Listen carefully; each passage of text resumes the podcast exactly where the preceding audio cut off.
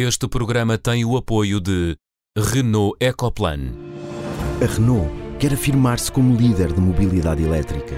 Por isso, vamos ajudar a tirar os carros poluentes das ruas com o EcoAbate.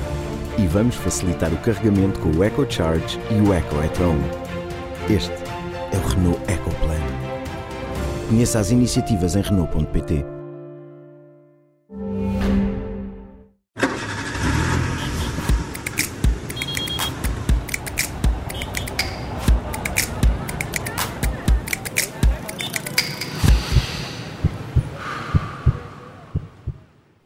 Bem-vindos ao Som Ambiente, programa dedicado às questões ambientais. Hoje, porque estamos a meio do mês de agosto, vamos falar de ecologismo em tempo de férias. Na segunda parte, junta-se a nós um vigilante da natureza. Chama-se Augusto Correia. É vigilante em duas áreas protegidas, o Parque Natural da Serra da Rábida e a Reserva Natural do Estuário do Sado.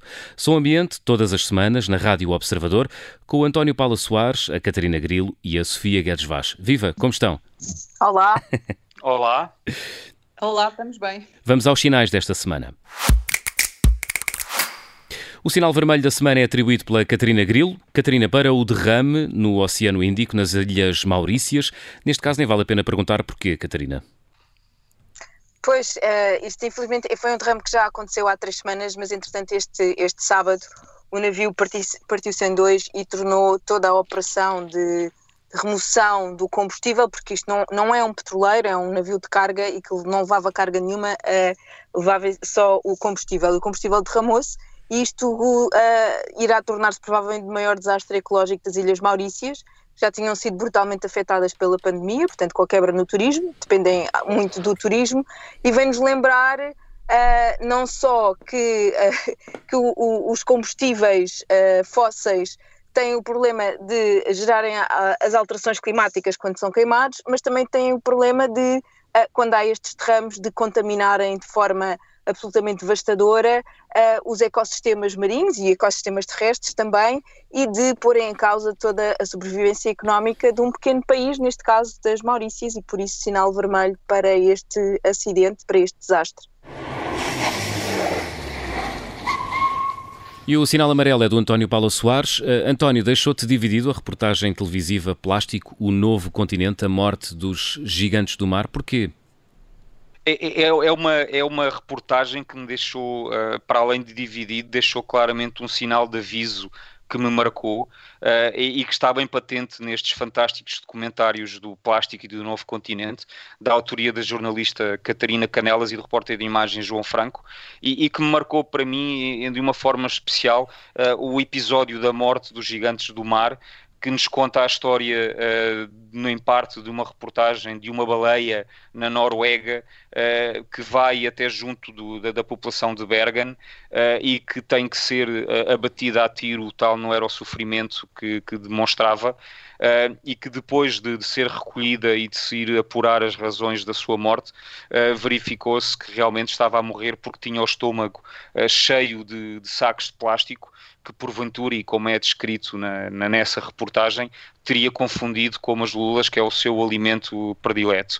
Uh, e, e marcou-me bastante porque há, há, uma passagem nesta reportagem de um habitante desta população que diz que realmente que uh, uh, longe da vista, longe do coração. e eu acho que nós temos que nos aperceber cada vez mais, tal como é descrito nesta reportagem, que uh, uh, os problemas não estão longe uh, da nossa vista, pois nós também fazemos parte do problema e fazemos parte da, da, solução e temos que nos aperceber que apesar de não estarmos tão mal como outras situações do planeta, todos nós contribuímos para este problema que é os plásticos nos oceanos e nos, nos mares hum.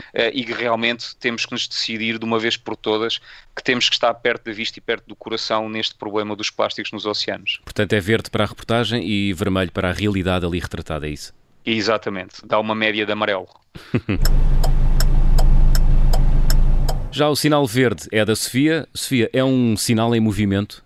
Eh, sim, a Eurostat apresentou alguns uns resultados sobre a, a, produção de bicicletas na Europa em 2019 e, para minha surpresa, se calhar não para outras pessoas, mas minha, nós ganhámos, ou Portugal foi o, o, país europeu que produziu mais bicicletas em 2019. Conseguimos destornar a Itália e pela primeira vez somos aqueles que produzimos mais. Produzimos 2,7 milhões de bicicletas em 2019.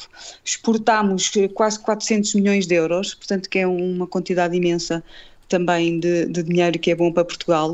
Já muitas bicicletas elétricas, pelo menos 10% das bicicletas uh, produzidas são elétricas, o que também uh, é interessante. E, e, e as, de todas as bicicletas, estes 2,7 milhões é cerca de, de 20%, ou seja, uma em cada cinco bicicletas que nós virmos produzidas em 2019 em qualquer país da Europa há de ser portuguesa. E isto é, é muito in, in, interessante e bom e encorajador que nós sejamos não só produtores, mas também grandes utilizadores.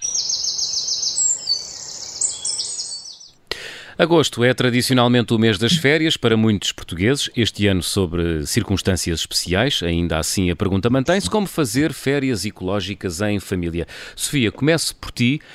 É possível manter comportamentos verdes em tempo de férias ou, ou, ou neste capítulo és uma pessimista assumida?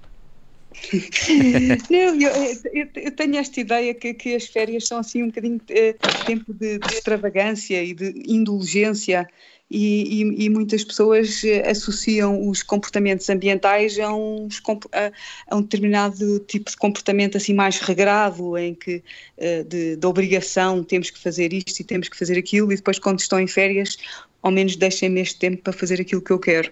E, portanto, não, eu não sei. O, claro que o grande objetivo é que as pessoas que façam reciclagem, que usem uh, e que tenham cuidados nos seus comportamentos cotidianos relativamente àquilo que comem e, e, e, ao lixo que produzem e a maneira como se, como se transportam, também vão para as férias. Mas isso tem que, tem que ser comportamentos que estejam já dentro de nós e que nós nem, nem pensemos neles como uh, como um sacrifício, para depois uh, essa extravagância, essa indulgência que nós temos nas férias seja só para o tempo livre e não fazermos nada e não para não reciclar ou para ir de carro daqui e ali porque estamos de férias e não apetece andar, uh, esse tipo de coisas.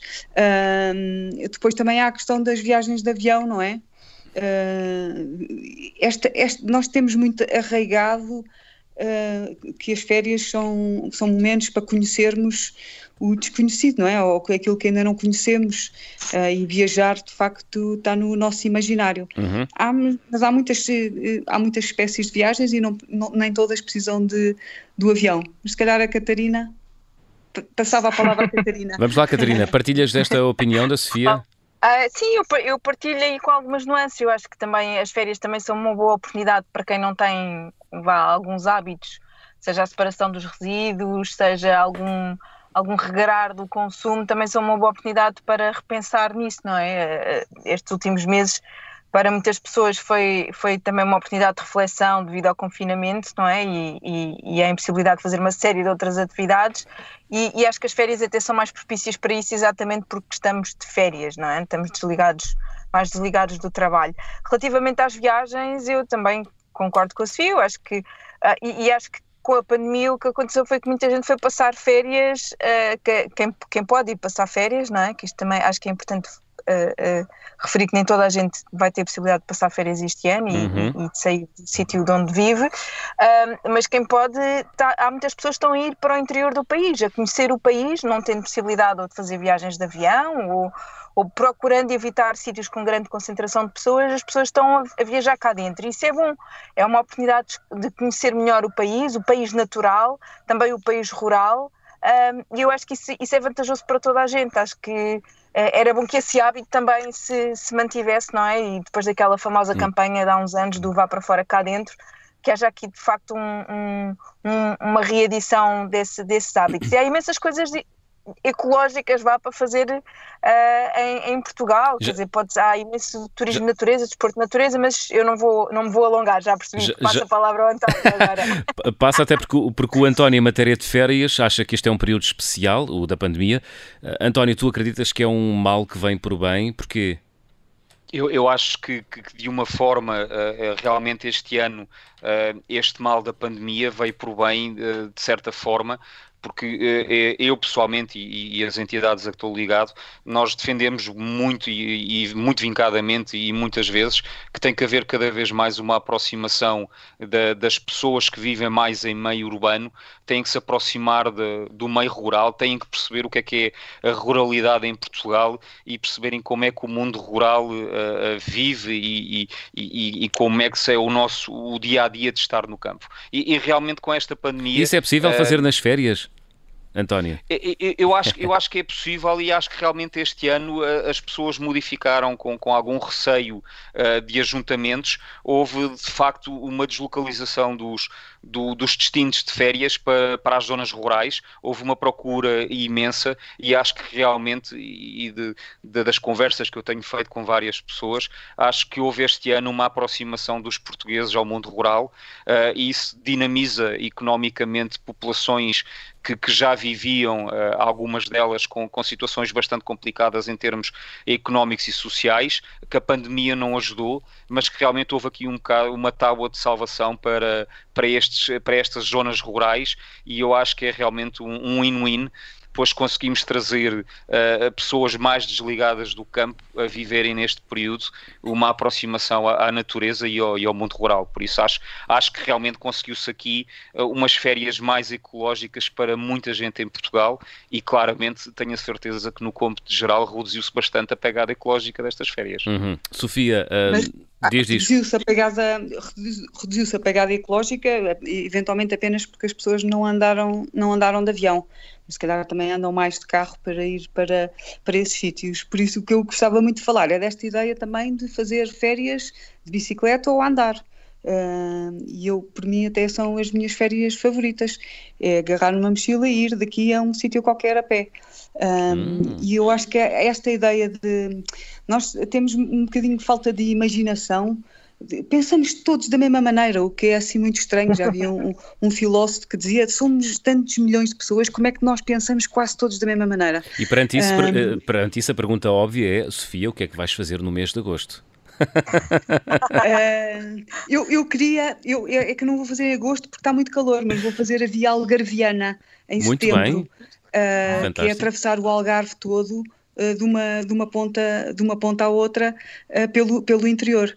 E são 300 quilómetros e estou em crer que, é uma, que, é, que, são umas férias de luxo uhum. que ficam relativamente baratas e, e é, é essa tal imersão na natureza que o António estava a falar, que eu acho que é a parte mais importante da, do ambiente, é de facto essa comunhão que nós podemos ter com a natureza, porque aquilo que amamos depois protegemos, não é? Uhum. Uh, e portanto é essa ideia de que as pessoas podem repensar o que é que, o que, o que, é, que é, o que é que são umas boas férias e de facto andar a pé, e Portugal tem trilhos imensos já, imensos, não, não é a ideia de ir para um turismo rural e depois ficar lá numa piscina o dia todo, Uh, uhum. e, e, isso não dá, não, não é, não é esse, esse não, não, é um grande contacto com a natureza nem com o mundo rural, porque este, muitos destes turismos rurais são cheios de luxos, não é? Uh, e portanto a pessoa também não sabe. Verdade, é tal indulgência verdade, que eu também gosto. Na verdade, é? na verdade muitos, é de, muitos deles, muitos deles replicam, muitos deles acabam por replicar o luxo da cidade, mas no meio do campo, não é? É, exato, exato. Uh, enquanto que esta ideia de. Eu, eu uh, já tinha dito, não é? Uma vez fui, fui a pé de Lisboa, Lisboa a Porto e para mim foram, das, foi, foram umas férias de luxo. Também já fiz o caminho de Santiago, fui tanto de Ponte Lima até Santiago e como também de, em Espanha fiz também já 300 km lá de Leão até Santiago e são, são mesmo umas férias uh, brilhantes de conhecer outras pessoas, conhecer paisagens bonitas, conhecer gastronomia diferente, portanto é tudo igual àquilo que nós queremos das, das viagens uh, e, e, com, por um preço muito baixo e, e com esta ligação, uh, ligação à terra, os pés sempre na terra. Uhum. E perante este programa de férias é, é, é difícil encontrar alternativa, Catarina e António. Sim, neste... já estou aqui a sonhar com as descrições da Sofia. Eu acho que. Eu, mas eu, eu acho, que, acho que há outras alternativas não tão drásticas, então para quem tem crianças pequenas torna-se mais difícil fazer 300 km a pé pela, pela via algarviana. Mas há coisas mais, mais simples, não é? De, de, epá, de, de alugar uma casa a algures num sítio mais remoto e fazer coisas tão simples como ir dar um, um passeio e descobrir as redondezas a pé ou de bicicleta bicicleta, ou ir apanhar amoras, ou ir andar de caiaque, uh, porque há, há imensos sítios caçar, agora... Ou caçar gambuzinos. Que é... Caçar gambuzinos, pois, essa... também se pode tentar com os mais, os mais ingênuos, não é? Mas, mas não resulta para todas as idades. Uh, mas quer dizer, há imensas coisas, eu, eu acho que acima de tudo é o luxo do tempo hum. e da tranquilidade sem pressa para poder apreciar aquilo que está à nossa volta, porque nós muitas vezes andamos na, na, no lufa-lufa do dia a dia e não, e não prestamos atenção às pequenas coisas, não é? O parar para cheirar as flores é importante e para olhar o que temos à nossa volta e também a, a, a qualidade do nosso ambiente natural que também nos traz tranquilidade e traz uh, vistas desafogadas, que também é uhum. importante uhum. para descansar a mente. António. É, eu, eu acho que realmente uh, que isto vai ser uma mais-valia, porque eu, eu, acho que, como dizia há bocado, os portugueses estão a descobrir partes de Portugal que, que muitos não conheciam e realmente nós temos sítios extraordinários de norte a sul, uh, em que grande parte de, de nós portugueses conhecemos sítios extraordinários no estrangeiro e fazemos viagens incríveis e, e horas intermináveis de avião uh, para conhecer sítios lá fora e realmente acho que a, a grande maioria de nós não conhece uh, perfeitamente o que é que temos cá perto. E eu acho que realmente este ano uh, as coisas mudaram e eu acho que é preciso também termos um bocado esta mudança, porque irmos para os turismos rurais no campo não estamos só a beneficiar uh, o turismo rural em si, mas é uma, uma economia transversal que se consegue transportar uh, para o mundo rural, que é uma mais-valia para todos. Uhum. Uh, seja ela fazer estas voltas que a Catarina e a Sofia disseram, ou ir comer umas migas a Évora, eu acho que há, há toda uma série de exemplos extraordinários que têm que ser aproveitados. Muito bem, boas dicas, sugestões e conselhos do António, da Catarina e da Sofia. Antes de fecharmos a primeira parte, a música de elevador. E a música de elevador desta semana foi escolhida pela Catarina Grilo. Catarina, uma campanha para promover o consumo da carne de porco. Que campanha e porquê é que é música de elevador? 30 segundos. Bem, é uma muito rapidamente, é uma campanha promovida por, pela indústria, não é? Da, da, da produção de carne de porco de Portugal, Espanha e França e é uma campanha apoiada, portanto, concorreram ao financiamento da, da, Comissão Europeia e obtiveram esse financiamento. Portanto, não é nem uma campanha da União Europeia, não é uma campanha dos Estados-membros, é uma campanha do setor. E a música de elevador porque numa altura em que nós sabemos que a produção, alguma produção animal, não é toda, mas, mas a maior parte da produção animal, tem graves uh, uh, problemas ambientais e por outro lado também porque numa altura em que nós sabemos que temos que reduzir o consumo de carne, estar a incentivar o consumo de carne uh, é, é, um, é um contrassenso com aquilo que deveriam ser as orientações de, para, para, para uma alimentação saudável e daí a música de elevador. Final da primeira parte do Som Ambiente, depois de uma curta pausa, recebemos Augusto Correia, vigilante da natureza. Até já.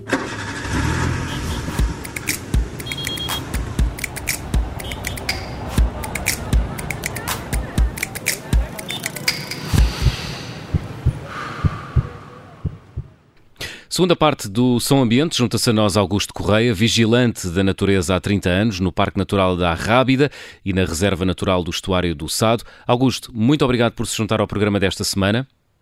Obrigado, eu. Antes de mais, eh, gostava que nos dissesse o que é que faz um vigilante da natureza? Ora bem, um vigilante da natureza é, como o próprio nome indica, vigia, não é? uh, os vigilantes da natureza têm a, a funções de, de, de, vigilância, de fiscalização e de monitorização relativamente ao ambiente e aos recursos naturais nas áreas protegidas. Uhum. São uma espécie de polícia da natureza, é isso? Exatamente, uma espécie de polícia da natureza. A nossa, a nossa, a nossa missão é, é fiscalizar eh, e acompanhar os visitantes também nas áreas protegidas. Oh, Augusto, e o que é que é preciso para se ser eh, vigilante da natureza? Primeiro é preciso gostar-se. É, temos que gostar da, da, vida, da vida do campo, não é? é? precisamos de ter, para, para o ingresso em vigilante da natureza, precisa ter o 12 ano, uhum. é, precisa ter a idade inferior a 30 anos, e pronto, e, lançar o desafio, portanto temos um, uma formação, uma, uma formação que é dada pelos serviços, portanto neste caso pelo Instituto da Conservação da Natureza e das Florestas, uma formação interna e depois temos um estágio, um estágio uh, de um ano onde, onde seremos, uh, portanto, uh, avaliados e posteriormente aprovados e continuamos a nossa, a nossa vida no, de vigilante. Ok, e o, o Augusto já trabalha há 30 anos como vigilante da natureza, não é? Um, acha, acha que é mais fácil agora ou mais difícil ser vigilante da natureza comparado quando começou? Agora é mais fácil. Eu quando comecei, eu quando comecei como vigilante da natureza, uh, fomos os, os, primeiros vigilantes da natureza do, na altura do Serviço Nacional de Parques, Reservas e Conservação da Natureza, fomos os, os primeiros a, a, como vigilantes da natureza. Portanto, tivemos praticamente, além da, da nossa formação, de aprendermos uns com os outros. Uh, as abordagens, a, a, parte da fiscalização, embora que houvessem técnicos que nos ajudassem, não é? Mas tivemos que descobrir o que é que era o vigilante da natureza. Hoje em dia é muito mais fácil. Uh, todos os vigilantes da natureza que entraram nos últimos anos têm o acompanhamento de, dos vigilantes da natureza mais velhos, não é? Que os ajudam, que os encaminham, que os aconselham e que lhes dão as dicas todas para eles poderem desempenhar a sua função o, o melhor possível. Uhum. Mas sente que a, a profissão... Mas, mas, o trabalho em si, o trabalho, o trabalho em si, não só essa formação, eu percebo que isso seja mais fácil, mas a, nat a natureza do trabalho modificou-se ou não? As pessoas uh, respeitam mais, respeitam menos, uh, há mais atentados, menos atentados? Olha, isto, isto tem, há sempre uma, um, uma evolução. Quando, quando entrei, uh, entramos, a, entramos no, no, serviço, não tínhamos o fardamento, andávamos de motorizada, cada qual com uma motorizada de uma cor diferente, capacetes de cor diferente, portanto as pessoas não nos reconheciam bem como uma autoridade e questionavam-nos muito. Era mais difícil de fazer o nosso trabalho, de chegar às pessoas. Uh, com, com, o avançar dos tempos, portanto, vamos tendo, deixamos de usar eh, as motorizadas, passamos a ter viaturas identificadas, fardamentos, e é mais fácil, é mais fácil reconhecerem-nos, reconhecerem-nos como autoridade uh, e os, os, realizarmos melhor a nossa missão. Uhum. O Augusto diz que é mais fácil, mas reconhecem? Uh, reconhecem. É difícil, mas vão reconhecendo, reconhecendo alguma, alguma, alguma autoridade, a, a nossa autoridade, aliás, uh, há algumas pessoas com, com, os, com os seus com, com algumas reticências pela, pela forma ou pelo que estão a fazer, não é? Pelo, pelo, pelos atentados que estão a, a cometer, mas de qualquer forma vão-nos reconhecendo, já somos reconhecidos como, como vigilantes da natureza, como autoridade nas áreas protegidas. Uhum. O Augusto é, é, vigilante há 30 anos, como dizíamos no início desta segunda parte. Um, imagino que tem visto muito e assistido a grandes mudanças, já deu conta até de algumas. No início andava de motorizada, hoje já anda um, em veículos de quatro rodas. Os visitantes das, das duas áreas uh, onde atua, que é o Parque Natural uh, da Serra da Rábida e a Reserva Natural do História do, Ter, do Sado, um, têm mais consciência da necessidade de preservar e de, res, de respeitar a natureza? Na verdade, a pergunta é muito simples: é, portam-se melhor hoje? Isto tem, sempre, tem sempre um sobe e desce, vamos ver. Uh, tem, mais, tem mais consciência, tem mais consciência uh, ambiental, mas mesmo assim ainda hoje não se portam da melhor maneira. Portanto, ainda temos, ainda vemos muito, muito, muitas pessoas a deixarem o lixo abandonado uh, quando vão dar um passeio, quando vão à praia, uh, deitam lixo para o mar. acabam por ser, por ainda não haver uma consciência muito, muito grande sobre o ambiente. Oh, oh, oh Augusto, agarrando um bocado nisso que você está tá a dizer e, e, indo um bocadinho ao que foi a primeira parte do nosso programa em que falámos sobre férias ecológicas, uh, falámos também que durante a pandemia os portugueses passaram a fazer mais férias cá dentro. Isso criou uma pressão exagerada junto das áreas protegidas, ou pelo contrário, é importante que haja esta aproximação também das pessoas que vivem mais nas cidades terem uma maior consciência do que é, que é uma área protegida em Portugal? Olha, eh, eu vejo, eu vejo nestes últimos tempos, neste verão, vejo muitas pessoas a deslocarem-se às áreas, às nossas áreas, à nossa área, às nossas praias, Uh, são mais, mais pessoas da zona, portanto, portugueses, não se vê tanto, tanto estrangeiro, pelo menos não, não temos dado conta de tanto estrangeiro na, na zona. Uh, e é uma pressão é uma pressão grande porque as pessoas estiveram confinadas muito tempo e agora parece que é o vale tudo, não é? É, é a praia, é, é, é juntarem-se com os amigos, uh, conviverem e por vezes nota-se nota-se pelo menos no final da tarde, os, os grupos a, a, quererem se juntar e a quererem fazer aquelas festas noturnas que depois teremos que, que atuar uh, também com as outras entidades não é? que, têm, que têm o, uhum. portanto, a, a, responsabilidade da Polícia Marítima e a GNR. Mas está a falar da, da zona da Arrábida, é isso? Na das zona praias da, da Arrábida. Zona das praias da Arrábida. Sente que, sente que há uma. Sente que há uma... Diz, diz, António. Ah, eu dizia porque eu, eu, sei que o trabalho do Augusto incide maioritariamente no Parque Natural da Arrábida, mas também sei que, que, o, que, o, que o, trabalho do Augusto e, e da grande maioria do, dos vigilantes da natureza não se restringe a uma única zona, porque a vossa área de ação é, é, é gigante em, em, grande parte de, de, das vezes. E, e, às vezes é mesmo impossível chegar a tudo e a todo lado. E eu estava-me aqui a lembrar, nós na semana passada falámos sobre os heróis do ambiente e, e, eu acho que passa um bocado, falta aqui passar um bocadinho também a, a mensagem de que realmente eh, os vigilantes da natureza hoje em dia em Portugal conseguem fazer muito com muito pouco. Não é verdade, Augusto? É verdade, é verdade. Somos, somos poucos, somos poucos efetivos, portanto, para o, para o trabalho e para a área que temos que cobrir.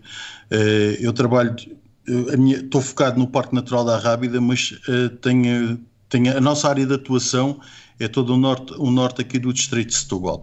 Portanto, nós fazemos trabalho na, na Reserva Natural de História do Sado, fazemos trabalhos no Parque, no parque Marinho, no Parque Marinho Lixaldenha, vamos à, à passagem protegida da Arriba Fóssil da Costa da Caparica, fiscalizamos também a, a, a, mata da Machada, a mata, uma mata nacional, uh, o perímetro florestal da Amieira, na Lagoa da Albufeira, portanto, uh, acabamos por, por termos uma área muito, muito grande para, para os efetivos que temos neste momento. Quantos efetivos são? Quantos é que são?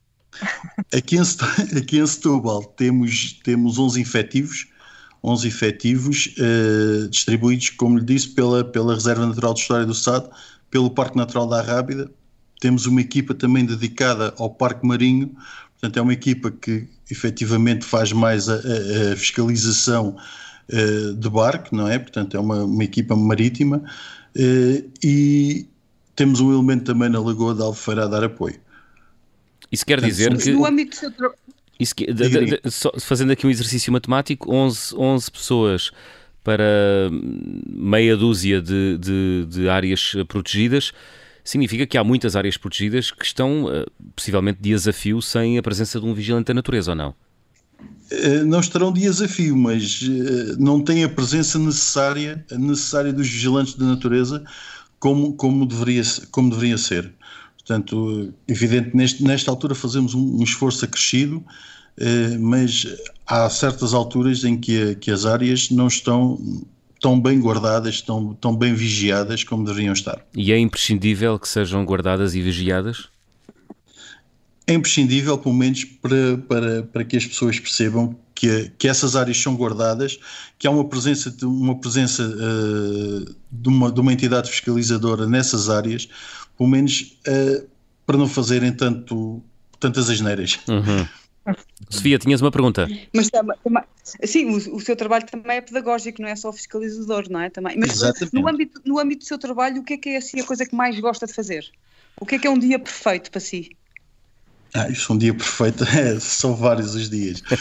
é, eu gosto, gosto, gosto de fazer várias, várias coisas, portanto, a parte, a parte de, da prevenção dos incêndios é uma das coisas que eu, que eu gosto de fazer, que eu trabalho, é um, um trabalho que eu faço mais dedicado, portanto, a parte da preparação de, das campanhas do, de, de, fogos, portanto, nós também fazemos a vigilância e a primeira intervenção aos incêndios florestais, e toda esta preparação com as outras entidades, com os planos, com os planos municipais, com as câmaras, com, com os serviços municipais de proteção civil, eh, eu estou ligado a esse trabalho.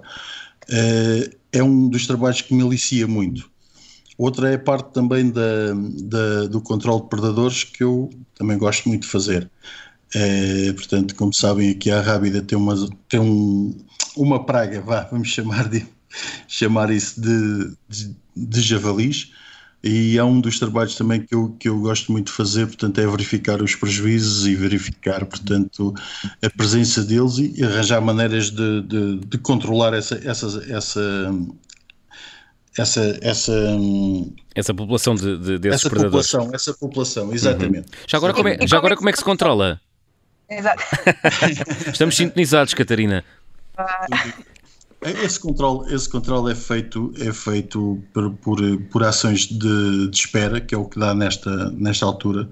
Portanto, nós fazemos, uh, fazemos esperas, esperas com, com caçadores aqui da, da zona Uh, e é, é o, o, método mais eficaz neste momento para, para fazer o, o controle de predadores. Mas, mas explique-nos explique lá, explique lá o que é isso. Uh, montam montam um, engodo e depois colocam dois ou três caçadores? Um engodo, hum. exatamente, hum. colocam-se dois ou três caçadores e fica-se à espera que, que os animais vão ou, ao engodo. Ou, ou Augusto, ou Augusto para, que se, para que se perceba um bocado melhor, uh, há que haver também um bocado a percepção do impacto do, do, não do javali em si, mas da, da, praga de javalis que existe na Arrábida, não só para a segurança das pessoas, até em termos rodoviários, em termos de segurança física em si uh, e de saúde, como é óbvio, Sim, mas exatamente. também em termos ambientais, certo?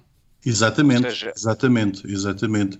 Nós, nós verificamos, verificamos que os animais o excesso de população uh, destroem, destroem muitas da, da, da, muita da flora da Arrábida, não é?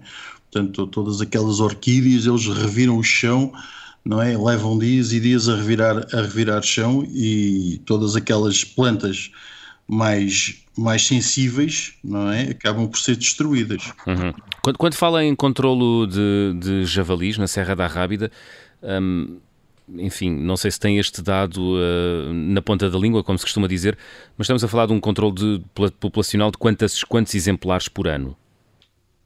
Cerca de 600 exemplares por ano. Mais... Que, são, que são abatidos sob vigilância são, do Instituto de Conservação são, da Natureza e Florestas, só na Rábida. Só na Rábida, só no Parque Natural da Rábida. Nós, todas as quintas que têm prejuízos, que são identificados prejuízos de javalis ou, ou que eles estão, portanto, a comprometer a segurança a segurança de pessoas e, e, a saúde pública, portanto nós, nós emitimos, o serviço passa umas credenciais para eles poderem abater. Uh, esse, esse trabalho é todo verificado por nós, vigilantes da natureza, e, e depois, uh, portanto, o resultado, o resultado é entregue ao serviço, portanto nós somos, nós passamos as credenciais, essas credenciais têm que ter resultados e para nós fazermos o balanço, o balanço de, dos animais capturados uhum. por ano. Portanto, só, só, para ficar claro, dá uma média de dois, dois javalis por dia abatidos na, na, no Parque Natural da Serra da Rábida, é isso? Possivelmente, possivelmente. É, há, de haver, há de haver noites que, que, serão mais, não é? Mas há outras que também não, não têm essa sorte. Mas isso é extraordinário, porque eu não tinha ideia sequer da dimensão desse, desse problema. Suponho até que a Catarina oh, oh, e a Sofia oh, e o António. Oh, tu João, talvez mais, António. Falar, João, estamos a falar de um número francamente irrisório para uh, os vestígios de populações que existem na Arrábida, com inúmeros sítios inacessíveis uhum. uh, e que cada vez mais, uh, com, como falávamos há, há bocado, com, com mais pressão uh, de pessoas uh, que, que, hoje em dia, desde caminhada, desde corridas noturnas a passeios uhum. durante o dia, ou seja, uh, torna-se aqui uma situação que tem que salvaguardar, mas é, é, estamos a falar, estes valores que o Augusto está a falar, são claramente valores uh, francamente irrisórios face à realidade da população de, de, de javalis na, na Arábia. Já agora, estes Mas 600. qual é a população? Exato. Há, há, qual é este, há alguma estimativa, algum estudo feito sobre para estimar a população de javalis da Arrábida? Não, esse estudo não, não, não está feito, mas pelos vestígios, pelos vestígios existem muitos javalis na Arrábida e não só na Arrábia, em todo, em todo o redor, em todo Portugal.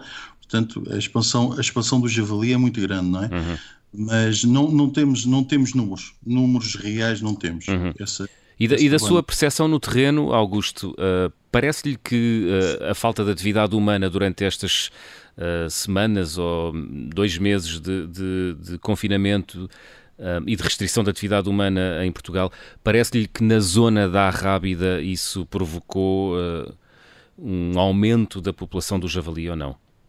Não, não, não, não notamos isso. Notamos que eles, que eles, portanto, andaram um pouco mais à vontade, mas o aumento, o aumento em si não, não, não, não se notou. Uh, porque o javali aqui nesta, destas áreas vive, vive perfeitamente com o homem, hum. portanto, não, como, como, como há imagens e como várias fotografias e imagens que, que, se passa, javalis durante o dia, na praia, junto aos banhistas, portanto, uhum. é uma Ficaram é famosas coisa... essas imagens do Jorge Cadete. Exatamente. É uma coisa Mas, que não, é se... portanto, eles vivem muito bem com o homem neste, neste, neste momento. Oh, oh, Augusto, eu uma coisa que me faz, eu vivo, eu vivo, eu, eu tenho o prazer e o gosto de, de, de andar muito pela, pela Rábida uh, uh, e há uma coisa que sempre me fez muita confusão e, e, voltando aqui à, à sua ideia de que é a sua parte favorita da sua tarefa, da sua tarefa diária, que é, que é a vigilância do, dos fogos florestais, realmente é um milagre hoje em dia com a pressão uh, que a Rábida tem uh, termos ainda esta mais-valia e este, este quase milagre de estarmos salvaguardados de, de um incêndio na Rábida, certo? É, salvaguardados nunca, nunca esteve. Salvaguardados não digo, é, é exatamente, é, é, é, tem sido uma sorte enorme, certo? Sim, sim, isso é verdade, isso é verdade. Nós também temos, temos equipas diariamente no terreno de, de vigilantes da natureza a fazer a, a vigilância e dissuasão, portanto, ao, ao, aos incêndios, portanto, falando com as pessoas, sensibilizando as pessoas para o, para o uso do fogo, não é? E, e para, para o cuidado que têm que ter quando vão para, para a serra, portanto, para não, não, fazerem, não fazerem piqueniques com, com o uso do fogo. Uh, ou escolherem então os locais que estão apropriados, não é? Os parques de merendas para o fazerem. Um, ehm, mas há, uma, há um, diversas entidades também, não somos só, só nós, não podemos puxar o louro só para nós, mas há diversas entidades aqui no terreno a fazerem essa vigilância também e essa dissuasão. Temos a, polícia, a, a Polícia Marítima também, não é? A Polícia Marítima faz, a GNR faz, uh, temos o, os militares, temos um protocolo com os militares eh, para fazerem também a vigilância nas áreas protegidas. Uh, os serviços municipais de proteção civil também têm equipas a fazer, a fazer portanto, vigilância e detecção. Uhum. Portanto, uh, temos uma série de entidades aqui no em torno da, da nossa área a trabalhar para o mesmo, portanto, a fazer a, fazer a prevenção. evidente que um, um acidente poderá haver, a maldade também é uma coisa que, que hoje em dia não não podemos não, não pode ficar para trás não é uhum. uh, mas fazemos um esforço enorme para que as coisas corram bem. E até tem corrido bem, porque o último incêndio na Rábida foi em 2014, já lá vão uh, eh, 16 anos. Eu não vou bater na madeira, porque, uh, porque senão. Uhum. Aliás, o último incêndio foi em 2004. 2004. 2004, já lá vão 16 anos. Eu ia dizer que eu não vou bater na madeira, porque senão faço barulho no microfone. Eu tenho uma última pergunta e vou ter que fazer de vigilante do tempo.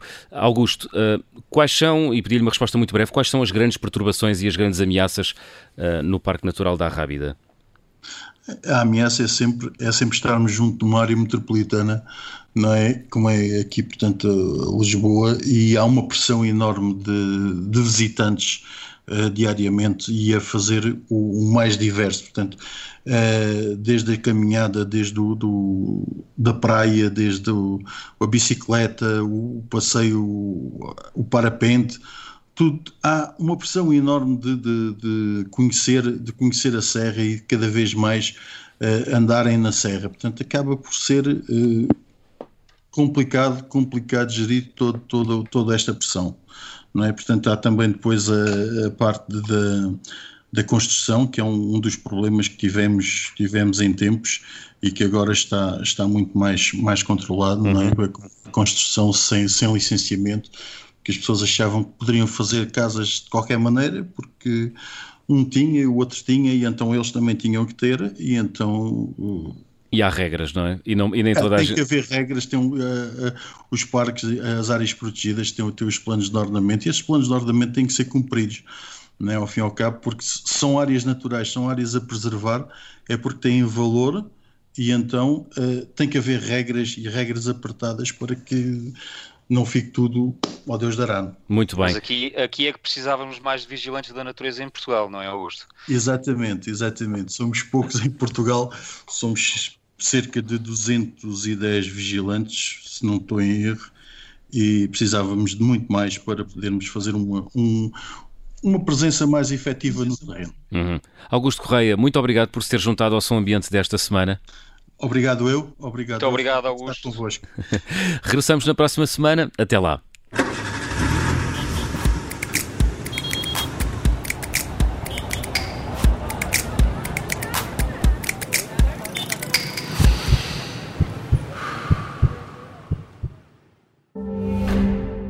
Este programa teve o apoio de Renault Ecoplan. A Renault quer afirmar-se como líder de mobilidade elétrica. Por isso, vamos ajudar a tirar os carros poluentes das ruas com o EcoAbate. E vamos facilitar o carregamento com o EcoCharge e o Eco at. Este é o Renault Ecoplan. Conheça as iniciativas em Renault.pt.